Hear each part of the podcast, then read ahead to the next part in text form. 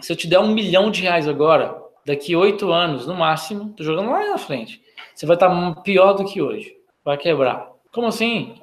É o que acontece com os mega milionários da Mega Sena. Não tem preparação, não tem psicológico, não sabem lidar com dinheiro, não sabem onde distribuir o dinheiro, não sabem como, nem sabem nem contar até 10 quando se trata em relação ao dinheiro. Não consegue ter 100 reais na sua frente sem querer gastar. Não pensa em como fazer com que o dinheiro multiplique. Pensa em como gastar. Aí quebra.